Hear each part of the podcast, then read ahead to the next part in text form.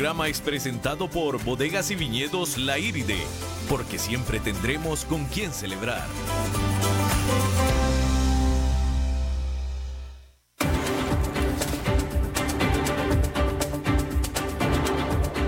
Inicia a las 5 con Alberto Padilla un programa diseñado con el objetivo de llevarte diariamente un tema de actualidad, acompañado siempre de reconocidos editorialistas, de lunes a viernes a las 5 de la tarde por CRC 89.1 Radio, a las 5 con Alberto Padilla. Hola, ¿qué tal? Saludos, bienvenidos a esta emisión de A las 5 con su servidor Alberto Padilla. Muchísimas gracias por estarnos acompañando. Le recuerdo que las redes sociales del programa a las 5 con Alberto Padilla, tanto en Facebook como en Instagram. En Facebook estamos transmitiendo a través de Facebook Live.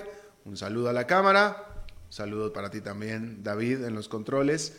le recuerdo que esta emisión que salimos en vivo en este momento a las 4 de la tarde aquí en 89.1 se repite a las 10 de la noche este mismo día en 89.1. En vivo a las 5, repetición a las 10 todos los días.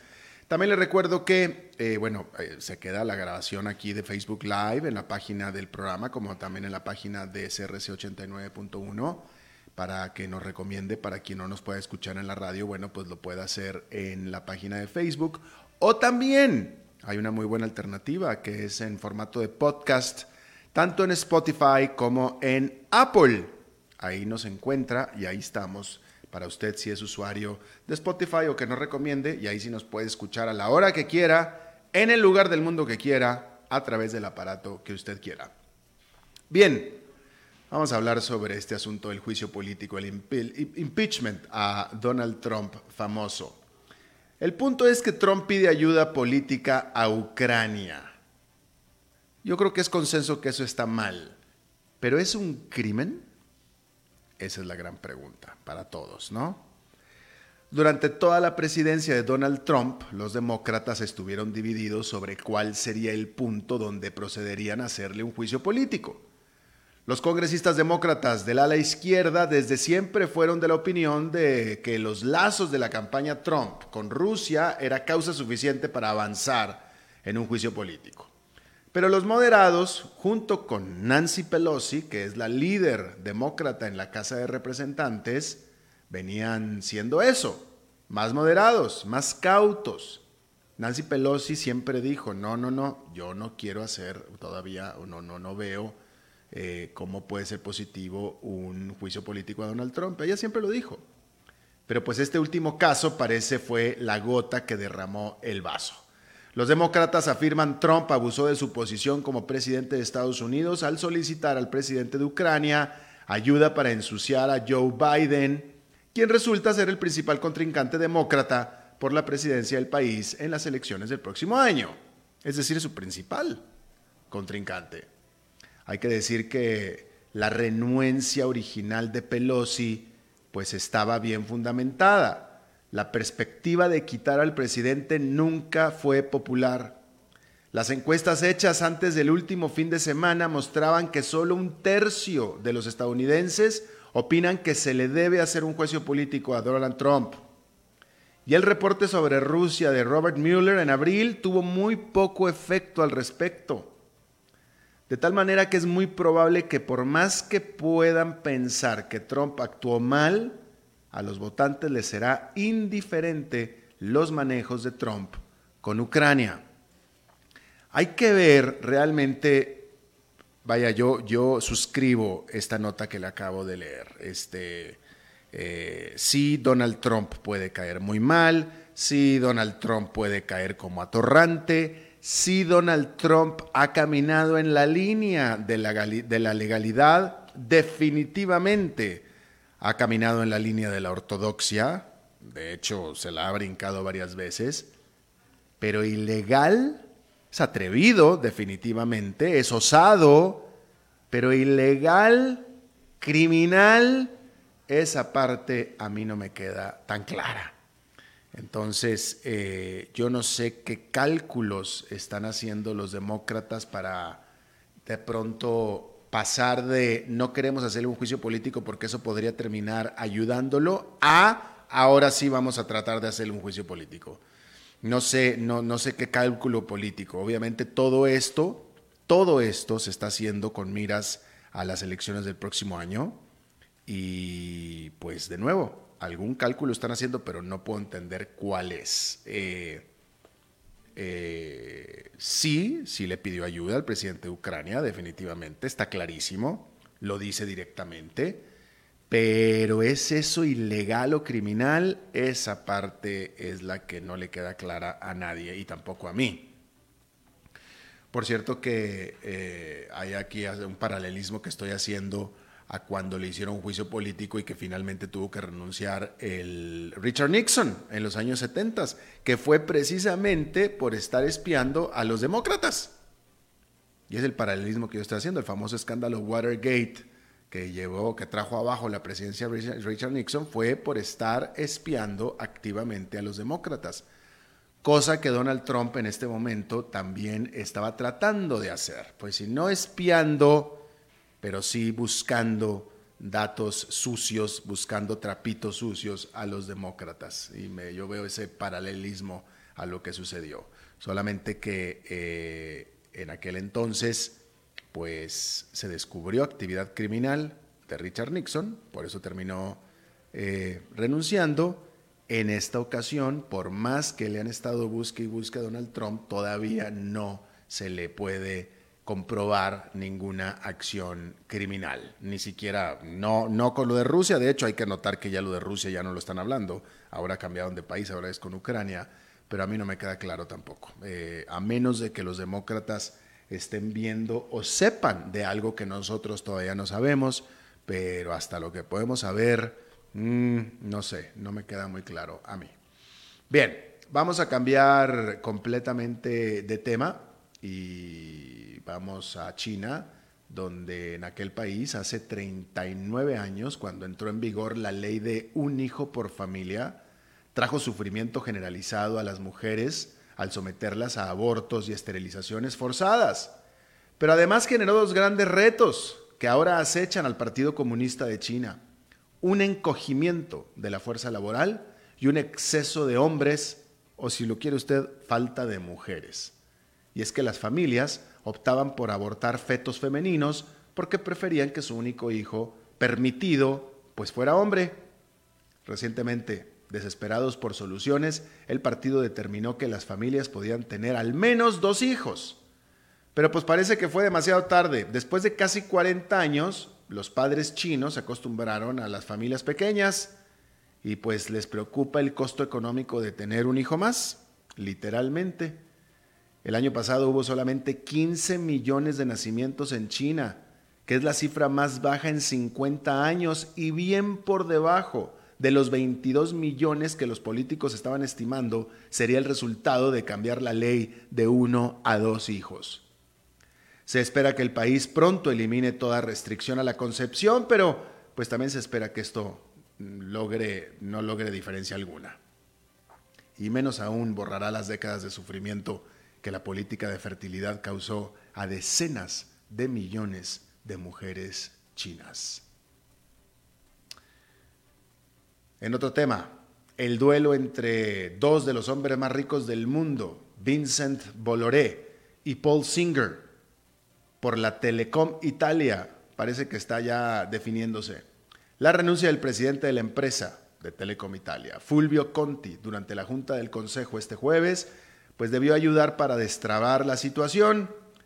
Las trincheras de la batalla por esta empresa se delinearon el año pasado cuando la administradora estadounidense de fondos Elliott Management, controlada por Singer, anunció que había tomado posesión de una buena parte de Telecom Italia, tan buena que, rivalizaría con la parte que poseía la francesa Vivendi, controlada por Valoré.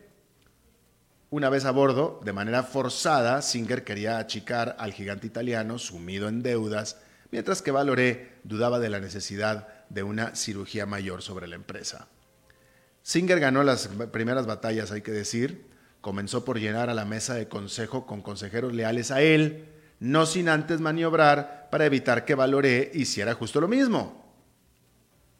Pero desde entonces ambas partes comenzaron a dar señales de querer encontrarse en el medio del camino Y para comenzar, pues la renuncia hoy de Conti, quien era leal a Singer, pues parece ser un buen paso en esa dirección. Vamos a ver si esto es así.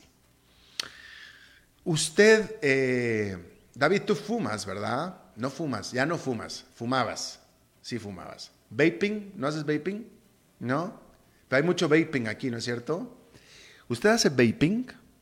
Eh, este asunto del vaping está ahora sí al rojo vivo. Aquí yo le he estado informando puntualmente acerca de tanto las restricciones o las legislaciones que se han estado dando en Estados Unidos y otros países en contra del vaping, a pesar que aparentemente no habían estudios científicos que comprobaran que eran dañinos, pero ahora, pues el corolario, el clímax de todo esto es que en las últimas semanas en Estados Unidos han habido varias muertes de jóvenes usuarios de vaping y se sospecha grandemente que tiene que ver mucho con esto. Y bueno, por supuesto que ya esto ya tiene una, una tonada trágica, por supuesto, las propias muertes se lo dan, pero ya está haciendo, pues digamos que estragos en la industria. Las gigantes tabacaleras Philip Morris y Altria cancelaron sus negociaciones para matrimonio. Ambas empresas tendrían un valor combinado de 200 mil millones de dólares y antes, antes habían ya sido una sola, pero se separaron en el 2008. El problema ahora es que Altria posee un 35% de la empresa Juul que es la más popular marca de e-cigarrillos o cigarrillos electrónicos de Estados Unidos. Y las cada vez más severas regulaciones a estos productos, así como el creciente escándalo por la muerte de varios jóvenes, aparentemente ligadas al uso de vaporizadores, ahuyentó a Philip Morris. Adiós, que te vaya bien. Al mismo tiempo renunció el presidente de Yul y la empresa anunció una nueva estrategia de mercadeo de sus productos. Por su parte, la Imperial Brands, firma británica que vende productos de vaping en Estados Unidos, advirtió que sus ventas serán menores a las esperadas en los 12 meses que cierran el 30 de septiembre. Ante el, ante el endurecimiento de las regulaciones en contra del vaping en el país con su marca Blue. La empresa dijo que el mercado de productos vaping e y cigarrillos o cigarrillos electrónicos se ha deteriorado considerablemente ante la incertidumbre de cómo reaccionarán las autoridades a la serie de muertes relacionadas con su uso. Ya venían reaccionando mal y ahora con estas muertes, pues imagínense. Las empresas tabacaleras veían al vaping como su futuro, pero pues este se ha ennegrecido en los últimos meses.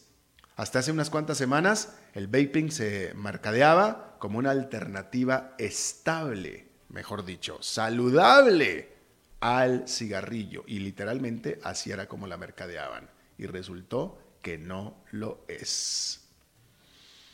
Bueno, Devin Wenig renunció a su puesto como presidente de eBay en medio de la presión de inversionistas activistas de separar a la empresa en partes, de quebrarla, de romperla. Wenig tomó el puesto apenas en el 2015, luego que la empresa escindiera a PayPal, que era su división de pagos digitales. Pero desde entonces eBay ha batallado para mantenerse a la par de sus rivales de comercio electrónico como es Amazon, por supuesto. Las acciones de eBay cayeron al conocerse la noticia de la renuncia de Devin Wenig. Vamos a hacer nuestra primera pausa y regresamos con más.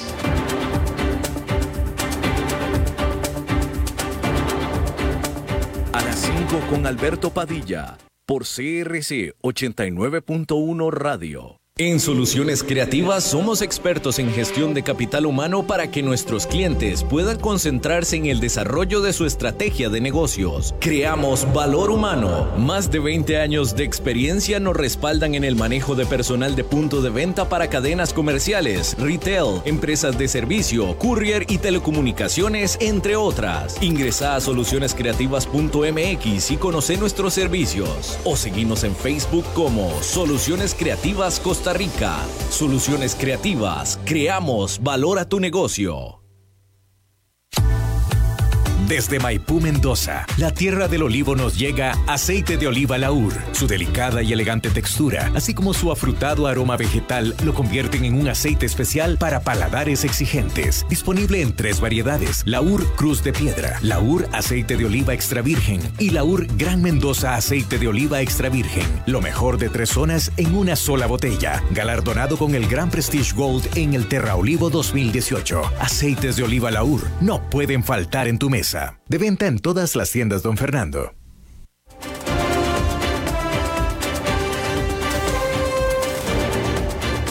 Seguimos escuchando a las 5 con Alberto Padilla. Bueno, tenemos hoy eh, una ocasión rara, extraordinaria en el programa de tener a un invitado por segunda vez. Hemos tenido pocos invitados por segunda vez y esta es una de ellas. Eh, y vamos a hablar eh, acerca de un concepto que a mí me parece interesante. Hay que decir que uno de los mayores retos del mundo corporativo, y si usted es gerente o líder corporativo, pues usted lo debe saber que uno de los mayores retos en la actualidad pues es lograr que los empleados se sientan involucrados con la empresa, ¿no? Eh, yo que he sido empleado también, este, pues siempre los líderes, los jefes siempre hablan de la familia y que somos una familia y la familia de tal empresa y todos somos hermanos, etcétera, etcétera. Pero hasta qué punto, vaya, el discurso es ese, pero hasta, hasta qué punto realmente el empleado se siente parte de la familia, se siente parte de la empresa.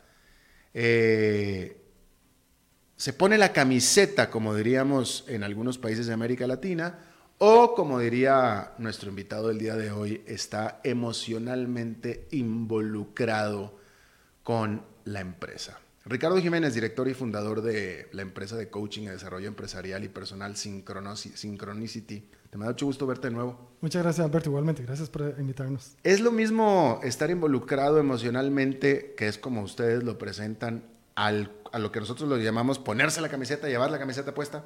Sí, es parecido. De hecho, hay una analogía muy linda que me gusta mucho hablar o mencionar, que es la de el chancho y la gallina. Cuando de hacer huevos con jamón se trata, la gallina está involucrada, pero el chancho está comprometido. ¿Sí? El chancho pone parte de su ser ahí, lo deja, deja la, su carne, su sangre, lo deja todo en, hacer los, los, huevos con tocino, ¿no? Pero la gallina está involucrada, nada más pone lo que hace es que pone los huevos y lo da. Ese nivel de compromiso es diferente. Y hay empleados que lo que hacen es van y nosotros llamamos a empleados que se presentan a trabajar. Se presentan a trabajar, hacen lo que les dicen que tienen que hacer y se van. Pero eso no es estar comprometido. Cuando la persona está comprometida, da la milla extra sin que se lo pidan. Cuando la persona está comprometida, no es solo un tema mental de que yo sé que estoy aquí por un salario, sino que tiene el corazón involucrado en la empresa. Hay una, hay una relación emocional de por medio. ¿Sí? Pero ¿cómo puede ser, Ricardo, me vas a disculpar? O sea, yo, yo a mí eh, me enseñaron, vaya, a mí me enseñaron al compromiso, eh, pero a mí eh, al compromiso laboral, compromiso profesional, eh, yo vengo de una ciudad muy empresarial y de una familia muy empresarial, donde a mí siempre se me enseñó, si tú trabajas para alguien, tú estás comprometido con ese alguien y tienes que cumplir con tu trabajo. ¿Me explico? Es decir, yo, yo tengo esa, y mi, y mi padre fue así, ¿no? Y, y, totalmente comprometido con el salario que le estaban pagando. Eso que ni qué. Pero una cosa que no me enseñaron, tampoco me dijeron lo contrario, pero que yo he aprendido con mi vida eh, y, me vas a disculpar Ricardo de nuevo, yo tengo el compromiso de, vaya, tú me estás pagando, yo te voy a dar el servicio por el cual tú me estás pagando. Claro. Y, y bueno, y así es, ¿no? O sea, o sea, como cualquier relación comercial, ¿no? Tú me estás pagando por un producto, yo te estoy dando ese producto. Ahí está. Y te lo puedo dar con gusto también. Pero desde mi punto de vista personal, yo estoy hablando de Alberto Padilla, enamorarte de la empresa para la que trabajas es el equivalente a enamorarte de una prostituta. en, el, momento que se le ofrezca te va a mandar a la mierda, literalmente. ¿Me explico? Sí. O sea, el, peligro que yo veo con lo que tú estás diciendo, que suena muy bonito, es que te van a romper el corazón. Porque somos una familia muy linda, pero el día que no me hagas falta, ese día te mando a la... De la misma manera que el empleado te va a mandar a la, a la, empresa el, día que, que tenga que irse a otra parte. Bueno, déjame y esa contarte parte que me preocupa a mí del, del concepto que estás manejando. Eh, está todo bien. Lo- la visión que tú traes es la visión de baby boomer.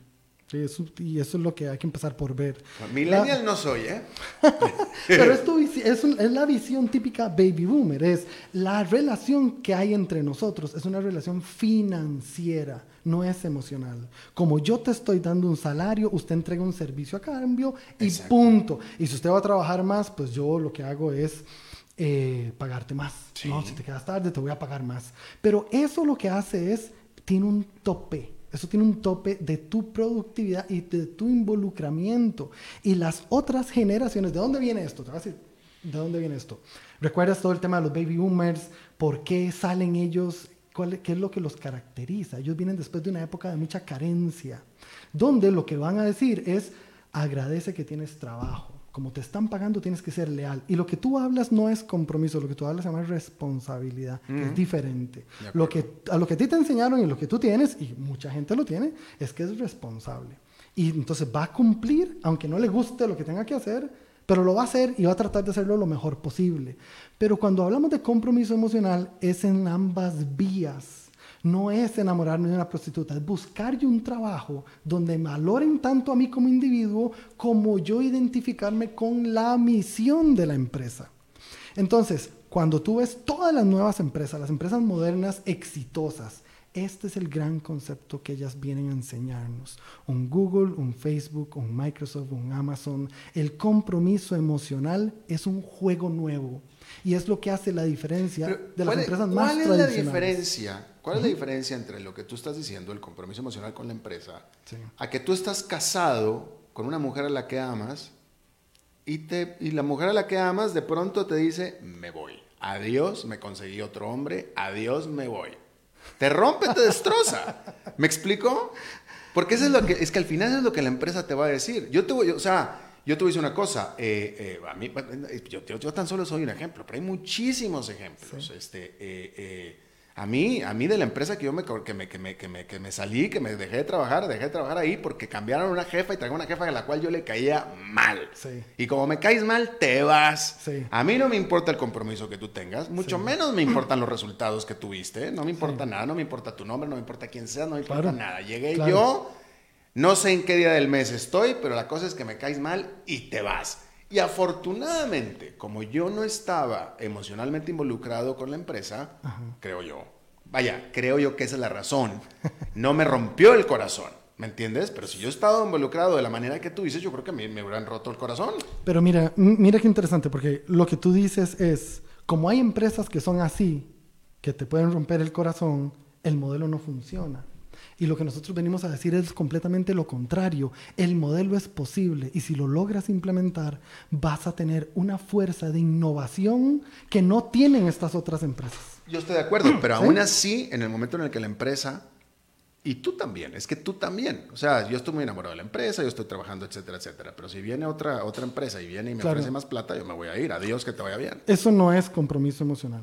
Porque en el momento, digamos, varias cosas ocurren aquí. Primero, uno de los factores que más hacen que la gente pierda el compromiso con su empresa son los jefes. El caso tuyo lo demuestra, te cambian el jefe y te ponen un jefe que no te no, vos no sentías que estuviera, que le importaba tú, tú, que- tú como persona. ¿No? ¿no? No te importaba a dónde quería ir Alberto, qué quería hacer Alberto, cuáles eran las metas de Alberto, cómo Alberto gana.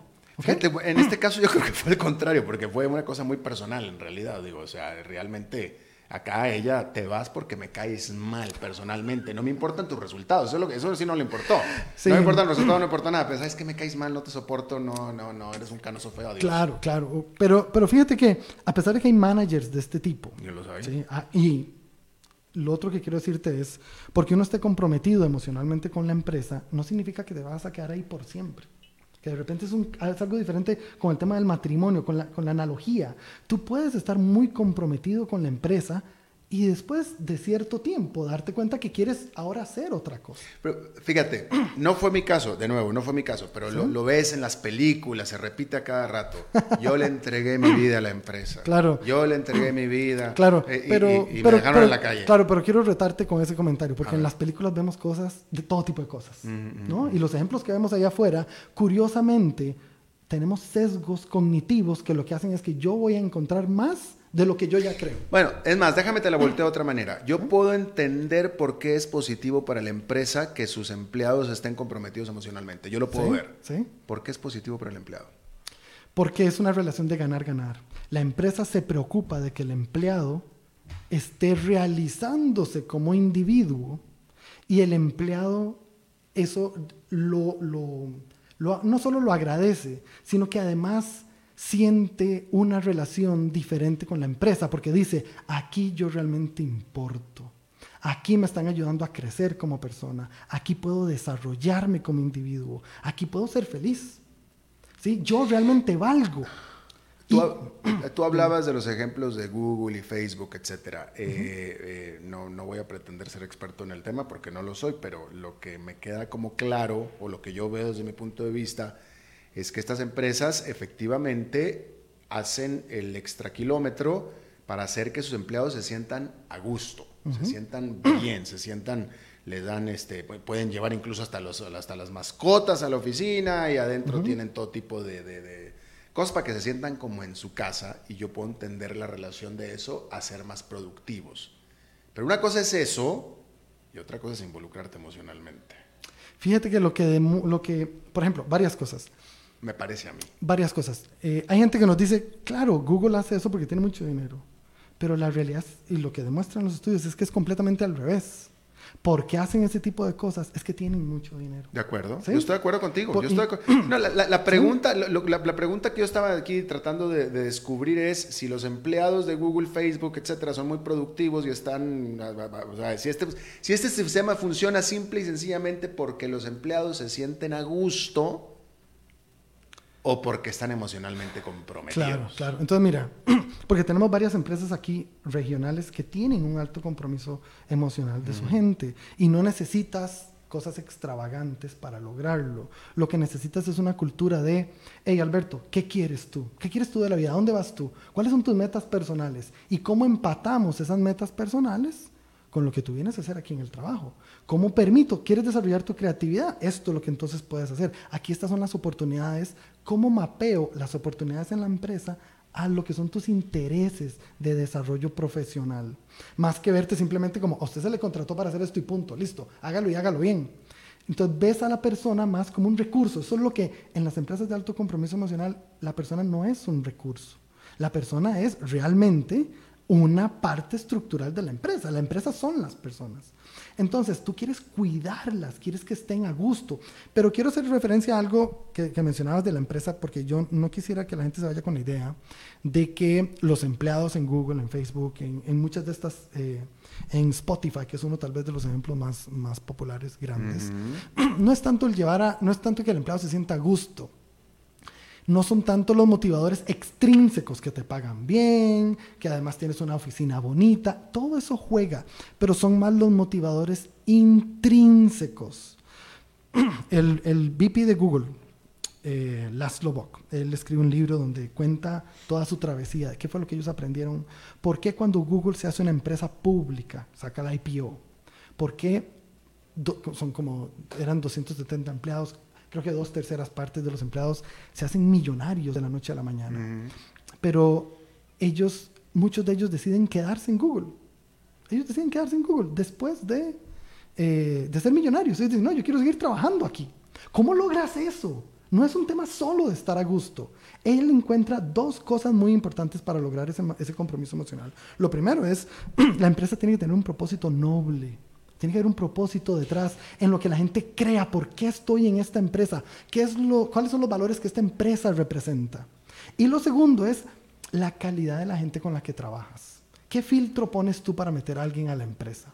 Entonces, con respecto al primero, que es el tema de un propósito noble. Hay gente que dice, pero ¿cómo hacemos que tal restaurante tenga un propósito noble? Claro que se puede. Chipotle lo demuestra. Ellos cambian su misión a un propósito noble que engancha a la gente. Pero, pero tú estás hablando entonces, o sea, no es, te pregunto, o, o para reiterar, no es nada más, porque hay mucha gente, como era mi caso, y hay mucha gente, ¿no?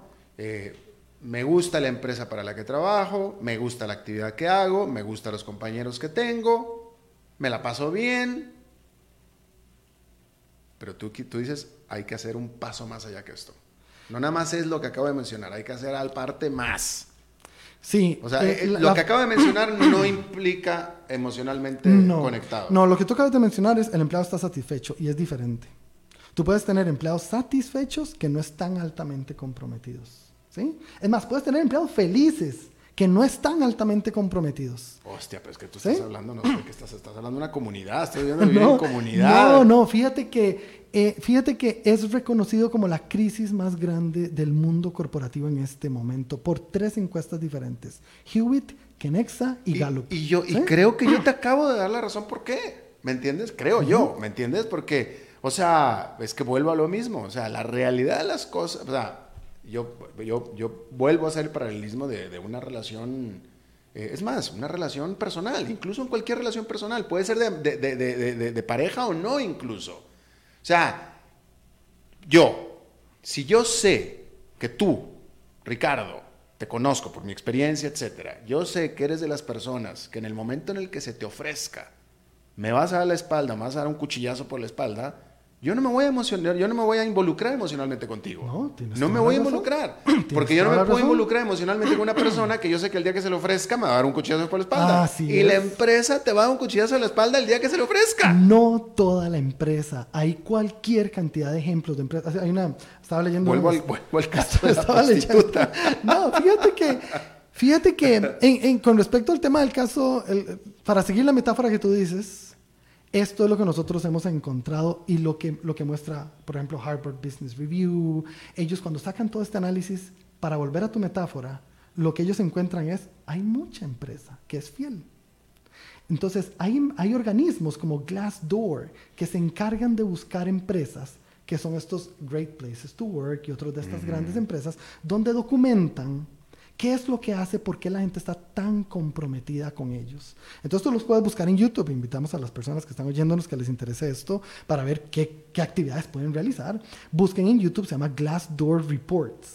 Entonces, ellos sacan un reporte todos los años de empresas con muy alto compromiso emocional y sacan cuáles son las cosas que esta gente hace. Obviamente, vas a encontrar empresas que tienen mucho, un, un deep pockets, ¿verdad? Tienen, tienen mucho presupuesto y hacen unas cosas extraordinarias, pero hay mucho que tú puedes lograr sin presupuesto inclusive. Eh, y vamos a dar un par de ejemplos. Cuando tienes presupuesto, te voy a dar un ejemplo de empresas, una práctica que ellos tienen. Es, tienen, por ejemplo, una guardería para los hijos de los empleados dentro de la empresa. Entonces, cuando tú tienes tu tiempo libre, vas y pasas un tiempo con tu hijo o con tu hija, tienen expertos que los cuidan, es como tener un kinder dentro de la empresa, y muchas veces hasta los tienen con vidrios eh, a prueba de sonido, donde ves a los niños jugando en el centro. ¿Qué crees tú que hace una madre que tiene ese beneficio en el trabajo? ¿Qué crees tú que hace? Bueno, le, le- le agarras, vaya, estás a gusto con la empresa. te- te- te- te- Claro, pero te están ayudando, te están ayudando en algo emocional tuyo de tu vida, que para vos es importante, que es la, tu familia, que es criar a tus hijos. Es algo que es un dolor para mucha gente y aquí te están ayudando a resolverlo de una manera que es ganar, ganar. El compromiso emocional alto viene de cómo ganamos ambas partes. Pero yo no puedo asumir que la forma en que tú ganas siempre es a través del salario. Hay un salario emocional, hay un salario social, hay otros salarios. Entonces yo necesito comprender qué es lo que Alberto quiere como empleado, cuáles son sus expectativas, cuáles son, cuáles son sus metas y cómo yo le proporciono un espacio donde pueda realizarse como persona, como profesional. Al mismo tiempo pasa lo caso contrario. De nada sirve tener un montón de gente feliz en el trabajo si las métricas no se están cumpliendo. Por eso es algo en ambas vías. El empleado se siente valorado, se siente apoyado y la empresa recibe los resultados que espera. Cuando esa relación se da, se generan literalmente maravillas. Hay un concepto, y lo he repetido yo aquí varias veces, eh, aquí en el programa, porque lo he escuchado varias veces, de eh, empresas familiares que abundan en Centroamérica, pero en toda Latinoamérica también. Sí. Eh, eh, y de nuevo, yo, hablando de mí, hablando de lo que tú dices, que yo lo que, lo que aprendí fue a ser responsable y responsabilidad, que, estoy de acuerdo contigo, este, eh, que para mí el, el concepto de responsabilidad es un concepto muy amplio, ¿no? Eh, pero una cosa que yo he escuchado de los dueños de las empresas familiares, varios, de varios dueños en diferentes ocasiones, diciendo, eh, eh, no, bueno, eh, qué bueno que mi hijo ya está en la empresa porque él piensa como dueño. Los empleados no. Él, mi hijo siempre, yo ya quería que mi hijo entrara porque ya él piensa como dueño. Los empleados no. Ajá. ¿Pero, qué, ¿Pero qué te dices? Yo nunca lo entendía porque yo decía, bueno, ¿cómo que los empleados? No, mi padre fue empleado toda su vida, no de una empresa familiar, una empresa listada en bolsa y todo, pero hombre, mi padre, o sea, mi padre llevó a esa empresa por los cielos, etcétera, y un, tipo empleado comprometido. Y creo que yo también, ahí está mi trabajo por el que lo quiera ver, etcétera. Entonces, pero, pero lo que te quiero decir es que también los propios jefes lo piensan de esa manera, o los dueños. Sí, pero eso te habla de cuáles han sido las políticas de los dueños con las que han tratado a sus empleados. Mm. Eso es lo único que habla. Y lo que pasa es que la gran mayoría de empresas familiares, los dueños, o por lo menos con las que yo he tenido la oportunidad de trabajar, los dueños nunca han tenido una profesionalización como gerente general o una profesionalización que te diga cómo llevar la empresa al siguiente nivel. Y muchos de ellos han tenido que aprenderlo a la manera dura. Y lo que resulta de esta manera dura, especialmente si es un baby boomer, es las cosas se hacen a mi manera y punto. Yo soy aquí el que digo cómo se hacen las cosas. Entonces ahí difícilmente vas a tener compromiso emocional, porque compromiso emocional requiere otra forma de delegar las tareas, otra forma de asignar responsabilidades, otra forma de preocuparse por los empleados y otra forma de hacerlos sentir involucrados. Eh, hay que cambiar la cultura de la empresa. Yo me acuerdo cuando, cuando eh, trabajé para TV Azteca, esto fue en México, yo trabajé para TV Azteca recién privatizada. Eh, eh, el primer discurso que, bueno, yo, yo, fui de la primera camada de, empleados que ellos eh, contrataron después de que habían despedido a todos los empleados que antes eran empleados gubernamentales, ¿no? Y, Ricardo Salinas Pliego, que, era, que es todavía el, presidente y propietario de TV Azteca, ¿no? Me acuerdo en una reunión eh, con todos los empleados, nos dijo, y lo dijo de esta manera, dijo, lo primero que ustedes tienen que entender es que esto no es una democracia. Aquí no es una democracia. Los podré escuchar, los podré todos, sus comentarios son bienvenidos y todo, pero el que toma aquí la decisión soy yo. Claro. Cero compromiso emocional de la gente. Cero. Pues, pero te encuentras al tiene otro. Tiene razón, dije yo, pues tiene razón, ¿no? Él es el dueño. Supongo que tiene razón. No, fíjate que hay muchas empresas. Te, invito a que busques sobre Ricardo Sempler. Él es un ejemplo con su empresa. Hace poco cumplieron 10 años y el, el el reconocimiento que todos sus empleados le llevaron fue 10 años de no haber tomado nunca una sola decisión. Lo que este tipo era hacía, buscaba personas que sabían lo que él necesitaba, qué hacer. Era como decía Steve Jobs, ¿para qué contratar gente inteligente si yo les voy a decir qué tienen que hacer? Totalmente de acuerdo. Tengo que decir, tengo que decir, bueno, en mi experiencia personal, pero de nuevo, es que en mi experiencia personal, a, la, a, la, empresa CNN que yo entré a trabajar, sí. Eh, que te digo, ya 20 años después me cambiaron al jefe y trajeron a esta, a esta bruja, que, fue lo que pasó, pero, pero, pero para el equipo para el que yo trabajé, y esto lo podrá corroborar también Glenda Umaña, este, era así, o sea, eso era así.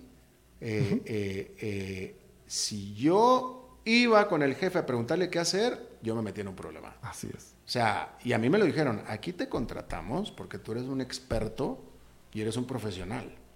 Yo soy tu jefe, pero eh, eh, para cosas que necesites muy urgentes. Pero cómo hacer tu programa, cómo hacer tus cosas, no me vengas a mí a preguntar. Yo te traje a ti para que lo hicieras sí. Esa, esa es una dinámica, nosotros la llamamos una dinámica muy catabólica. Y hay mucho de eso también en la calle. Es una actitud de my way or the highway. Yo no quiero que usted haga, no se salga del canasto, no quiero que sea creativo, pero lo que ahí matas inmediatamente es toda innovación. No, pero en mi caso, en mi caso, estaba tratando de, describir lo, de, lo contrario, ¿no? Para cuando yo entré en el CNN que yo entré, ah, yo tenía toda la, toda la, toda nosotros, sí, sí, no, todos, todos éramos, era, era, era, era, estaba tratando de escribir exactamente lo contrario, claro. tenemos toda la libertad. Pues te digo, si yo iba con el jefe a preguntarle un, una guía, me decía, bueno, entonces ¿para qué te contraté? Claro. No. ¿Me explicó? Entonces ¿para qué te contraté? Pues te traje a ti. Este, y no, no, nunca, nunca se metieron conmigo. Fue hasta después cuando, cuando ya cambió la cosa. Pero, pero bueno, pero el, punto, pero el punto más amplio es que al final la empresa, después de 15 años, la empresa le permitió a esta persona hacer lo que hizo conmigo. Y, y eso habla mucho de la empresa Eso, Sí, sí, sí, eso habla mucho de la empresa. De acuerdo, de acuerdo, Por- porque, la empresa se lo permitió. Porque, porque, ¿qué es lo que pasa? Aquí, aquí hemos trabajado con, con empresas donde llegamos y nosotros, bueno, queremos hablar con el Departamento de Recursos Humanos para ver qué políticas tienen. No, aquí no tenemos Departamento de Recursos Humanos porque no creemos en eso. Y ahí ya tú ves, aquí, aquí, ¿sabes qué? Va- vamos a perder el dinero. Va- yo voy a perder el tiempo y usted va a perder su dinero. Claro. Porque si usted no cree en tener un departamento de capital humano, de recursos humanos, ya ahí habla leguas de qué es lo que usted está esperando que uno vaya a hacer. No, no te puedo ayudar. No, no, sencillamente no somos la empresa para vos. Vas a tener que llamar a alguien que traiga un látigo y que ponga a la gente contra una pistola para que sean productivos porque es lo único que te va a ayudar. Y hemos tenido otros casos, mira, te hablo también de mi caso personal, los últimos 15 años en que fui empleado, trabajé para Microsoft y tuve jefes que tenían un bajísimo compromiso emocional en su equipo por la forma de liderar y tuvimos jefes donde, te lo digo, nosotros hubiéramos ido a la guerra con ese jefe. ¿Por qué? Porque la diferencia era cómo veía al, empleado. El jefe primero, uno de estos jefes que tuvimos, además tuvimos un jefe hasta que hubo que sacarlo y así como de urgencia de, de- de la oficina por el clima que estaba ocasionando en la oficina, por el clima. Entonces, vas a encontrar los jefes que son mandones, que te dicen qué hacer, que ellos siempre tienen la razón, que la cosa se hace como ellos dicen o si no, no se Aunque no hace. sea el propio estilo de la empresa. Aunque no sea el propio estilo de la empresa. Pero fíjate qué La interesante. persona es la que hace la diferencia. Claro, el jefe es uno de los factores más importantes de que el empleado tenga compromiso emocional o no. Pero no, un 58% de los jefes nuevos no reciben capacitación. Agarran a la persona que era el mejor técnico y lo hacen jefe. Y asumen que, no sé, las habilidades para ser jefe le, le caen en la noche, digamos, mientras duerme o algo así. Porque cuando tú hablas de dirigir personal de una manera eficiente, bien, sacando la productividad de ellos, esas habilidades no, no, esas habilidades se construyen, se desarrollan, se requiere realmente eh, un, ¿cómo se llama? Una capacitación adecuada, experiencia para la persona, ¿sí? Pero entonces, volviendo al caso, cuando teníamos No, dale, no te preocupes. Sí, Aquí, ok. es, aquí es en- en- en- problema técnico entre nosotros. Adelante. Súper. Cuando teníamos este jefe que era catabólico, súper catabólico, todo el mundo se quejaba, nadie quería hacer su trabajo, lo hacían a regañadientes, lo hacían sencillamente por lo que tú decías, porque soy responsable, estoy aquí, pero la verdad yo desearía no estar aquí. Entonces su cuerpo estaba en la oficina, pero su corazón y su mente estaban en otro lado. Y cuando, déjame nada más contarte el, el contraste cuando llegué a tener una, una jefe, era una argentina espectacular, ¿no? Espectacular esta persona. Eh, ella lo primero que hacía era decirnos hacia dónde quieres ir tú, cómo yo te apoyo para que logres tus objetivos personales. ¿Quién se parecía más a la política de la empresa? ¿El primero o el segundo? El- eh, había de los dos. La empresa tenía la parte de ventas, esa política de ventas era más agresiva, tenía una cultura más, más mercenaria, pero la parte que no era ventas era más como ella.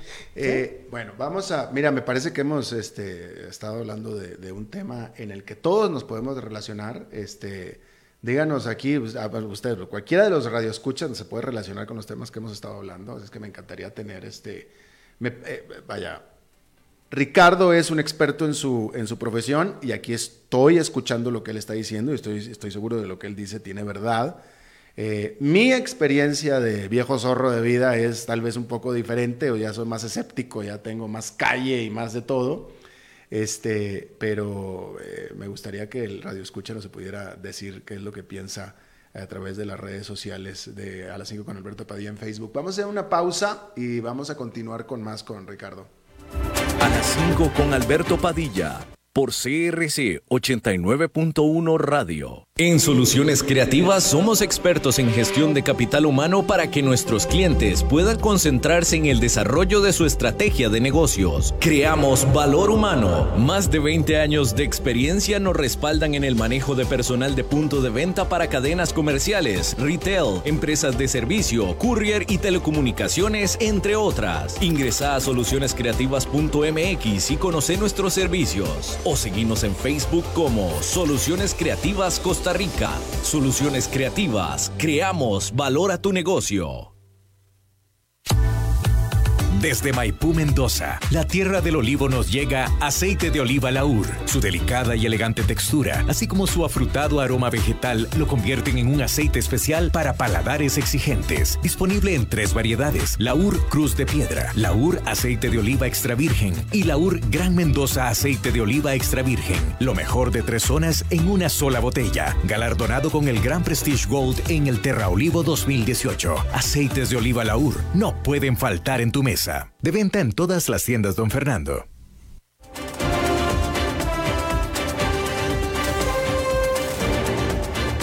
Seguimos escuchando a las 5 con Alberto Padilla.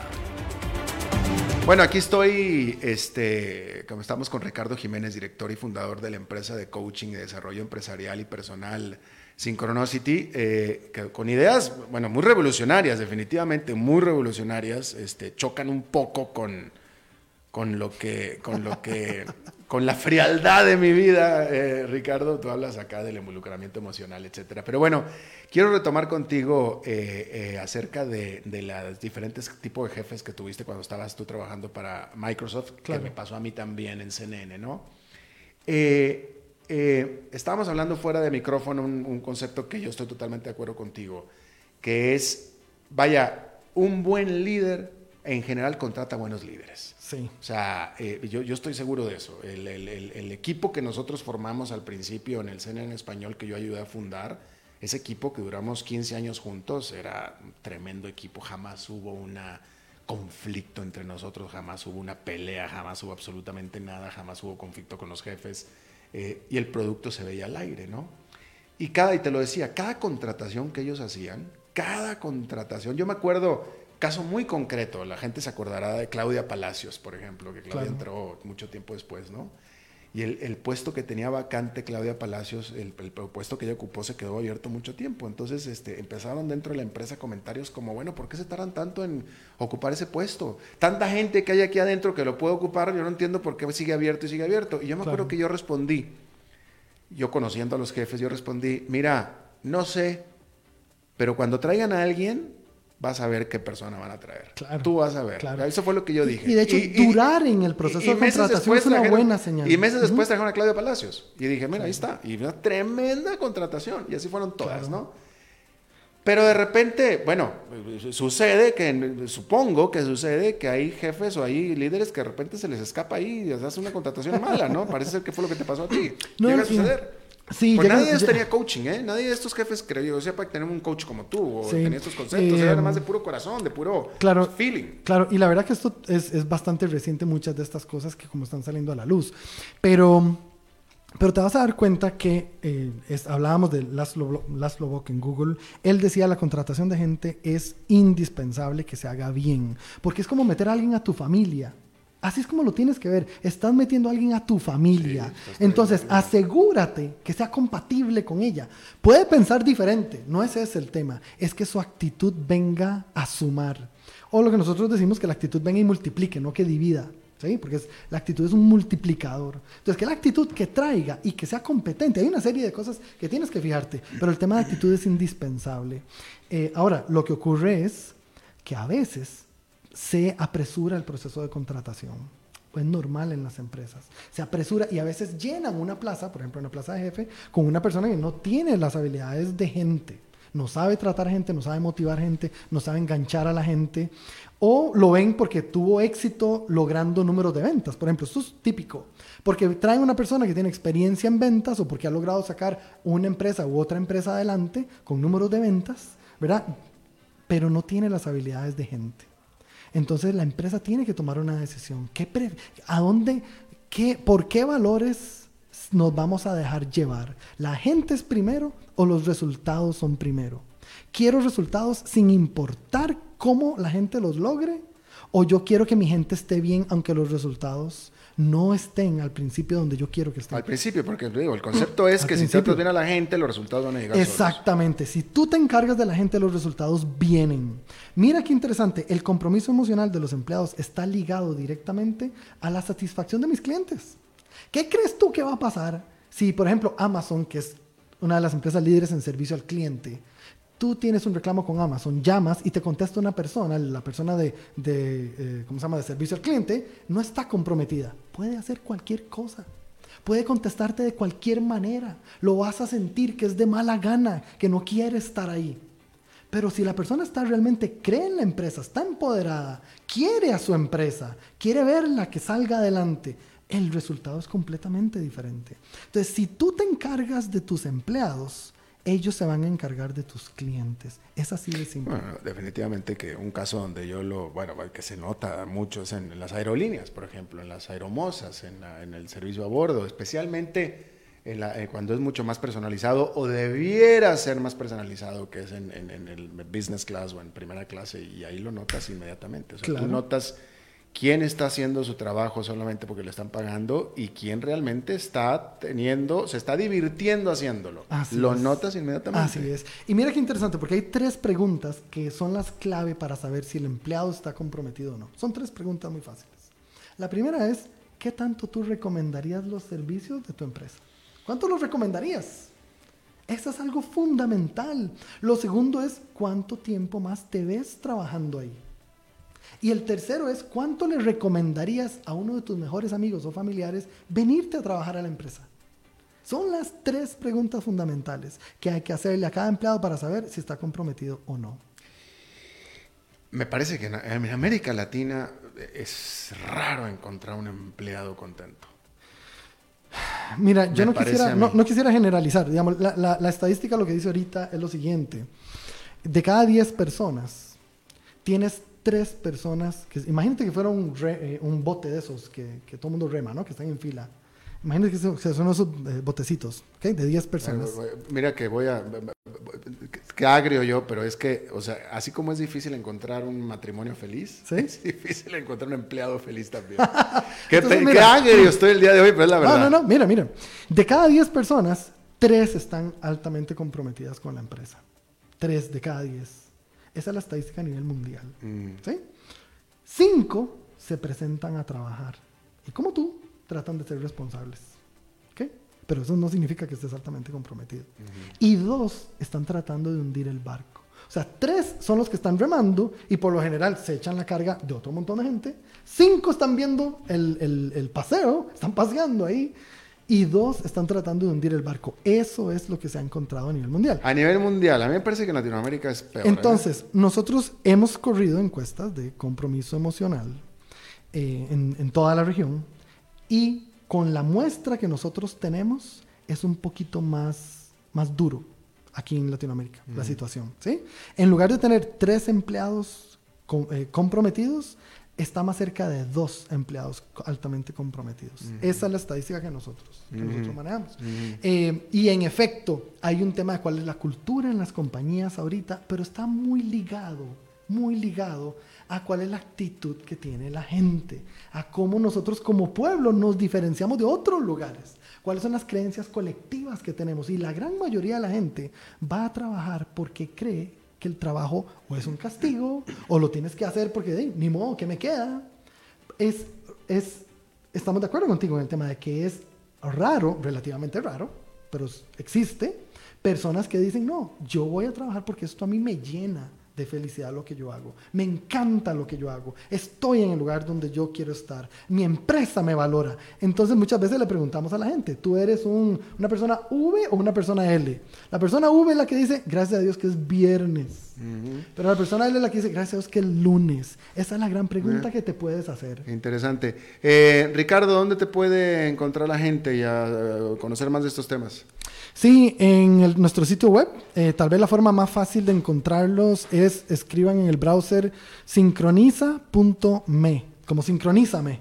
Sincroniza.me, eso lo lleva al sitio web nuestro. Listo. Ricardo Jiménez, director y fundador de la empresa de coaching y desarrollo empresarial y personal Synchronicity. Eh, te agradezco muchísimo la visita otra vez. Con mucho gusto, más bien muchas gracias a ti por invitarnos. Gracias. Eh, bueno, eso es todo lo que tenemos por esta emisión de A las 5 con su servidor Alberto Padilla. Era jueves de Fernando Francia, pero Fernando Francia tuvo aparentemente un percance, así es que le ponemos falta el día de hoy, pero está bien, le agradezco muchísimo a Ricardo que haya ocupado el lugar de Francia en estos momentos. Espero que termine su jueves en buena nota, buen tono, y nosotros nos reencontramos dentro de 23 horas. Que la pasen muy bien.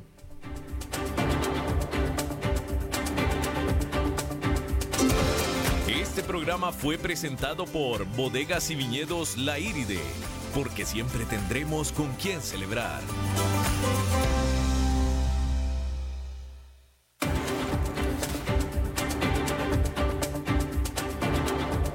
Concluye a las 5 con Alberto Padilla. Un programa diseñado con el objetivo de llevarte diariamente un tema de actualidad, acompañado siempre de reconocidos editorialistas, de lunes a viernes a las 5 de la tarde por CRC 89.1 Radio, a las 5 con Alberto Padilla.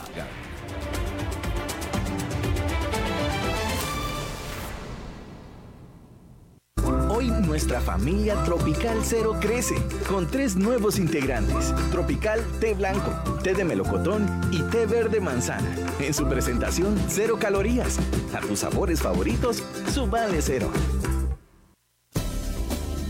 Somos UTN. Programa radiofónico oficial de la Universidad Técnica Nacional. El programa tiene varias secciones donde se da a conocer a la comunidad universitaria y nacional los principales acontecimientos, logros y proyectos de todas las sedes universitarias en el país. Y recuerden que juntos somos UTN. Los sábados de 1 a 2 de la tarde, aquí en CRC 89.1 Radio. Somos UTN. Celebra el Día Mundial del Corazón en la Feria de la Salud San José Late 2019. Me comprometo de corazón. Podrás aprender sobre estilos de vida saludables, promoción de la salud, alimentación saludable, almacenaje correcto de medicamentos, prescripción de ejercicio, exámenes de laboratorio, además de zumba, yoga, tai chi y actividades culturales. Te esperamos el 27 de septiembre de 8 de la mañana a 2 de la tarde en el Parque La Merced. Organizan Hospital San Juan de Dios, Municipalidad de San José y la Fundación Internacional del Corazón. Te invita Cadena Radial Costarricense.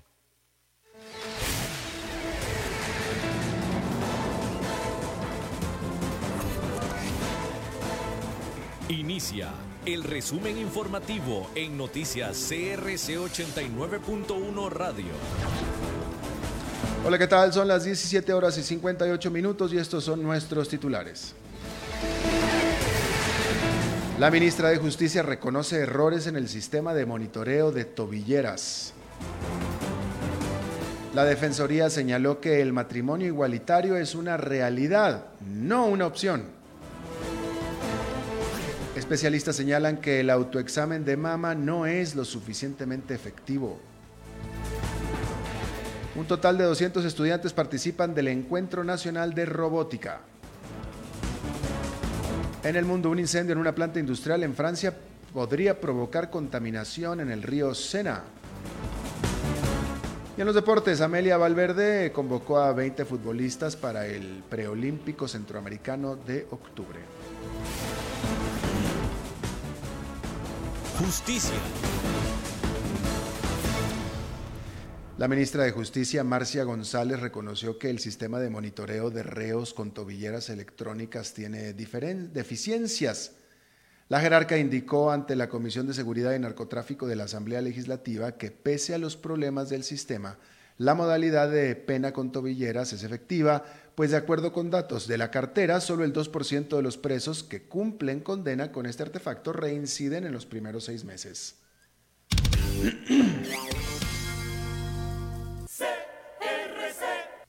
La Defensoría de los Habitantes se pronunció sobre el proyecto de ley que pretende negar el matrimonio igualitario entre parejas del mismo sexo y aseguró que el matrimonio igualitario es una realidad, no una opción el ente defensor recordó los fallos de la Corte Interamericana de Derechos Humanos, la Sala Constitucional y la Procuraduría General de la República sobre el tema. El matrimonio igualitario será una realidad jurídica en Costa Rica a partir del 26 de septiembre del 2020. Salud. Los especialistas señalan que el autoexamen de mama no es lo suficientemente efectivo para detectar un posible cáncer. Actualmente la caja cuenta con 37 mamógrafos a lo largo de los hospitales del país. Además, en caso de darse un resultado positivo, el abordaje en cada situación se hace por medio de un equipo interdisciplinario donde deciden la mejor ruta terapéutica para cada caso. Costa Rica se ubica en el tercer lugar en términos de sobrevida en cáncer de mama después de cinco años de realizado el diagnóstico con un 87%. Por encima se encuentran Estados Unidos con un 90%. El segundo lo comparten Canadá, Israel y Nueva Zelanda con un 88%. Educación. Un total de 200 estudiantes de 32 colegios del país participan del Encuentro Nacional de Robótica como estrategia de prevención contra las drogas. Esta iniciativa es parte del Plan Nacional sobre Drogas que realiza la Dirección de Vida Estudiantil, del Ministerio de Educación Pública, la Unidad de Proyectos del Instituto Costarricense sobre Drogas y la Escuela de Informática de la Universidad Nacional.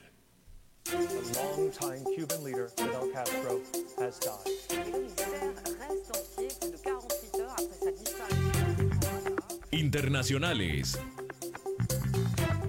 Un equipo de bomberos logró tras 10 horas controlar un gran incendio en una planta industrial de Lubrizol en Rouen, en el norte de Francia. Las autoridades temen que se provoque una posible contaminación en el río Sena, el cual pues, atraviesa París. La nube de humo era visible a 10 kilómetros de distancia de la fábrica. El fuego no dejó víctimas, ya está controlado, según indicaron los bomberos. La pasión de los deportes en noticias CRC 89.1 Radio. La seleccionadora nacional Amelia Valverde dio a conocer la lista de convocadas para los partidos del preolímpico centroamericano que se disputará del 4 al 8 de octubre en el estadio Alejandro Morena Morera Soto. Las porteras convocadas son Noelia Bermúdez, Priscila Tapia y Dinia Díaz. Las defensoras Carol Sánchez, María Paula Coto, Stephanie Blanco, Gabriela Guillén, María Paula Elizondo, Daniela Cruz y Lixi Rodríguez. Las mediocampistas, Catherine Alvarado, Gloriana Villalobos, Shirley Cruz, Raquel Rodríguez, Mariana Benavides, Melissa Herrera y Priscila Chinchilla. Por su parte, las delanteras llamadas fueron María Paula Porras, María Paula Salas y Sofía Parela. Está usted informado a las 18 horas con 3 minutos. Le recuerdo que exactamente en 12 horas las primeras informaciones del nuevo día. No se vaya porque va a empezar el programa de La Lupa. Mientras tanto lo saluda Alberto Padilla. Buenas noches.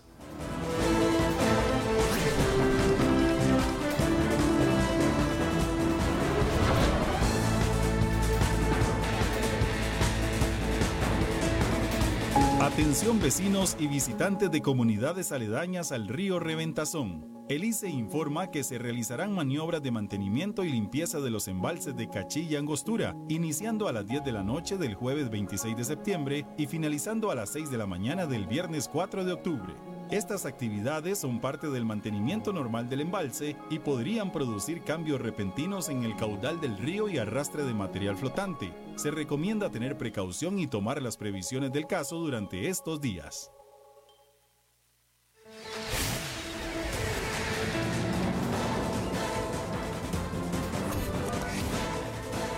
Este fue el resumen informativo de Noticias CRC 89.1 Radio.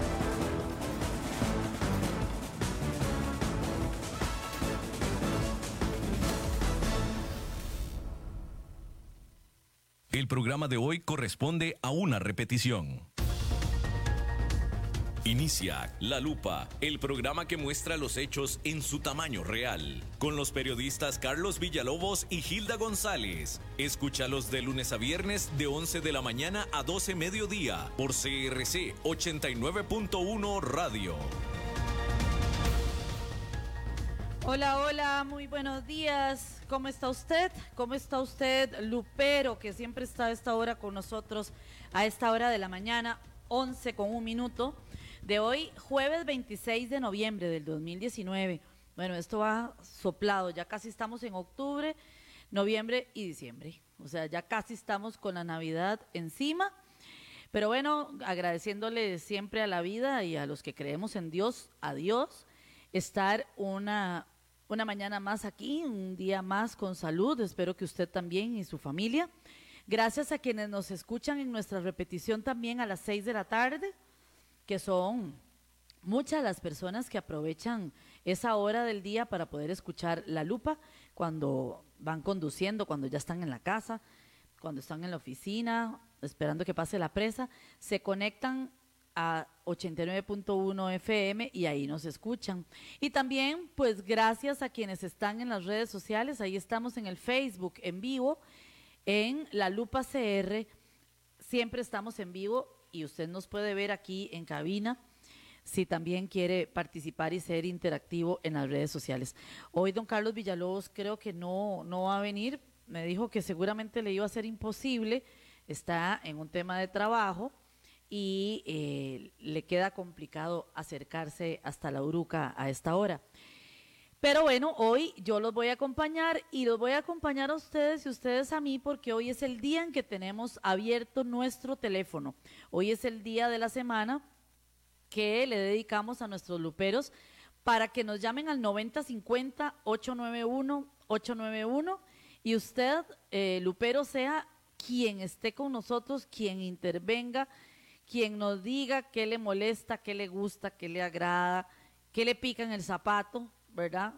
Eh, un poco para nosotros es importante que nuestros oyentes participen, estén con nosotros y que entre todos pues seamos también críticos y, y, por otra parte también seamos constructivos de la Costa Rica que queremos. Ya está terminando este mes de septiembre tan importante que hemos utilizado tanto Carlos y yo para decirle a nuestros oyentes la importancia de construir país, de tomar este mes de la patria como un mes para reflexionar lo que podemos aportar en, en nuestro granito de arena desde, desde nuestro ser individual, porque al final, pues las acciones individuales son las que se suman en una acción colectiva y todos somos responsables de esta Costa Rica que tenemos.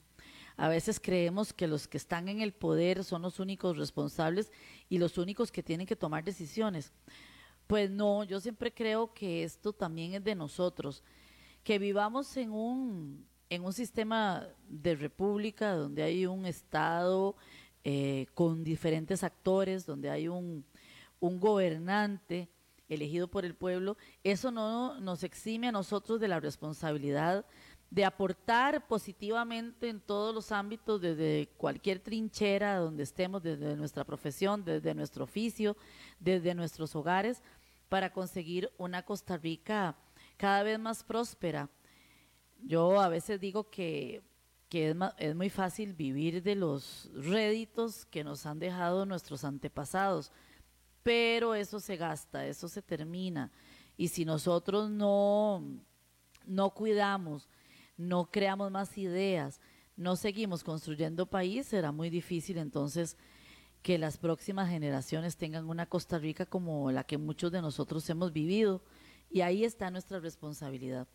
Hoy está abierto el 9050-891-891 porque la lupa es suya, así que puede llamarnos y, eh, e ingresar también eh, y poder eh, conversar con nosotros. Ayer y, y, antier tuvimos dos testimonios muy interesantes aquí en La Lupa. Estemos o no de acuerdo con los temas, ¿no?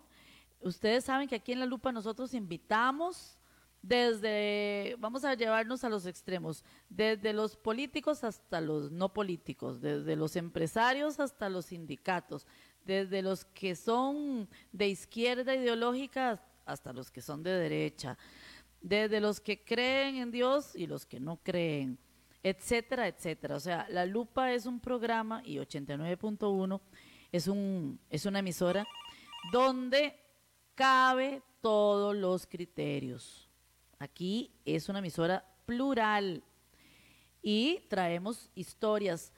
Usted como oyente y nosotros como periodistas escuchamos y cada quien se hace un criterio personalizado. Pero nadie es dueño de la verdad y mucho menos